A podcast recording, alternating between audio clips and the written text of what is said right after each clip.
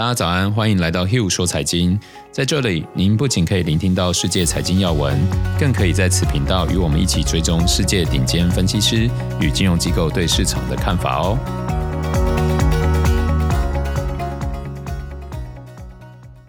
大家早安，我是 Hugh，今天是一月二十号，星期三。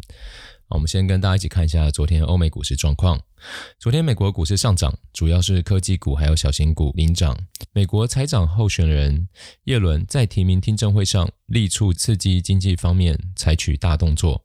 标普五百指数从上周五的跌势中反弹，三天长周末宏观消息面稍微清淡。昨天高盛下跌，尽管第四季度的盈利成长率超过一倍，而美国银行在公布业绩后小涨。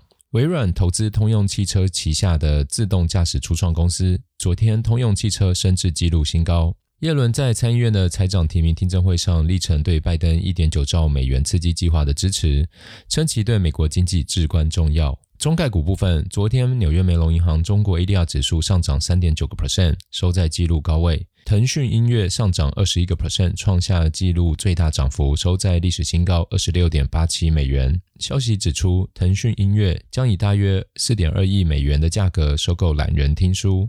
分析师将腾讯音乐目标价从二十美元上调至二十八美元。接着，我们一起来看一下一些机构法人对市场的看法。摩根资产管理看好经济反弹，预料十年期美国国债殖利率到年底或翻一倍到两个 percent。高盛指出，股市处于牛市初期，建议逢低买入。高盛的策略分析师表示，虽然股市回调的风险升温，但刺激措施和由此经济危机由事件驱动的本质意味不太可能形成熊市，建议逢低买入股票。美国银行的客户调查显示出，比特币成为全球目前最拥挤的交易，预计全球经济处于周期的早期。Jeffrey 投资公司撰写的报告称，特斯拉的技术还有商业模式极大启发了中国的挑战者，后者现在已经拥有了更多的资本获取渠道。该机构上调特斯拉目标股价，并且首次覆盖四家中国新能源汽车股，建议买入理想汽车还有北汽蓝股。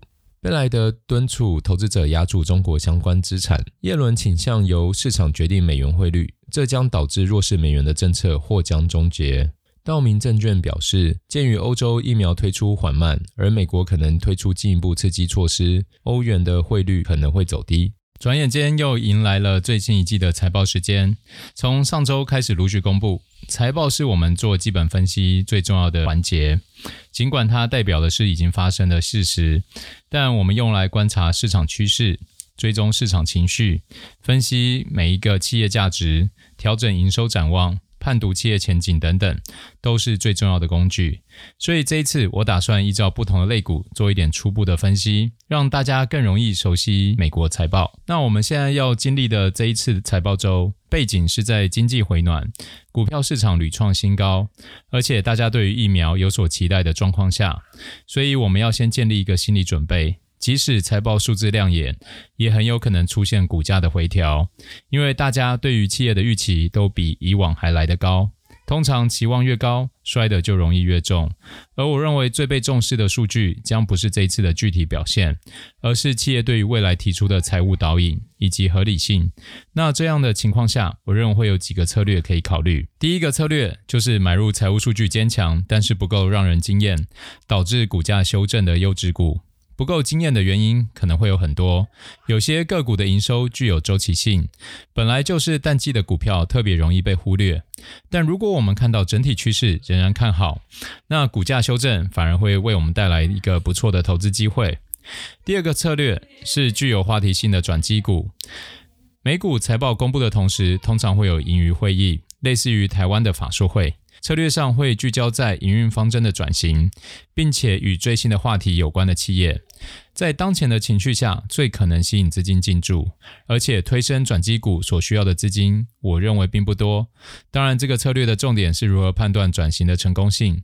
毕竟，企业高管也知道，在盈余会议上讲些什么可以吸引投资人，所以大家或多或少都会提到，像是跟哪个巨头合作啊，达成什么千万协议之类的噱头。那判断最简单的方法之一，就是产品技术还有订单。需要有足够明确的数据。通常在营运会议的后半段，分析师提问的环节会有线索。有兴趣的朋友可以试着参与看看。至于实务上怎么做，就容我保留一点商业机密喽。本次财报周一样由银行类股打头阵。其中，J.P. Morgan、花旗、富国都在一月十五公布了最新的财报，所以这次就先来看看这几家的状况。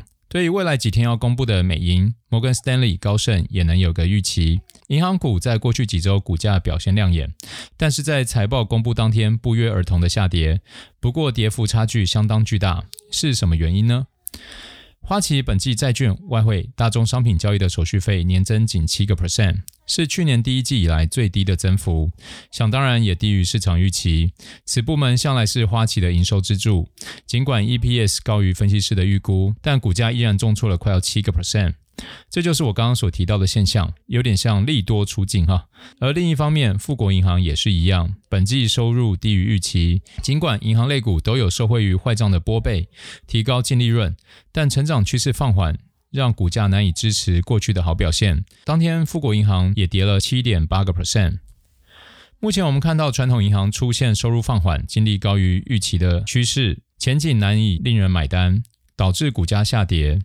而 J.P. Morgan 第四季的表现，交易还有投资银行的收入激增，年增长分别有二十个 percent，还有三十四个 percent。显然，因为机构经纪业务的成长，让 J.P. Morgan 度过了这一次的挑战。股价当天仅下跌了一点八个 percent。这里就看到另一个趋势，那就是机构经纪的优势还在持续。我想这一点已经从去年讲到今年了，而且财报后结果也蛮明显是往这个方向走的。所以，针对即将公布财报的金融股，我的想法目前没有变。要是在所有金融股中选择，我会最看好的仍然是机构经纪类股。像是摩根士丹利或高盛，但是也不会特别乐观，因为第一个他们都已经带来很好的报酬率了，再加上刚刚提到的背景，即使拿出很好的财报数据，股价也未必会有所回应。目前每一家公布的回购股票计划也没有受到市场肯定，所以我的规划在这个 timing 会倾向维持不变，或者是稍作减码，并持续观察指利率的变化。这并不是我调降对他们的评价，而是配合市场趋势去做调整。当然，这也不构成投资建议，仅供参考。以上就是今天的 Hugh 说财经，欢迎留言讨论。喜欢的听众朋友们，麻烦按赞、追踪、分享，给个五星评论。我们明天见喽！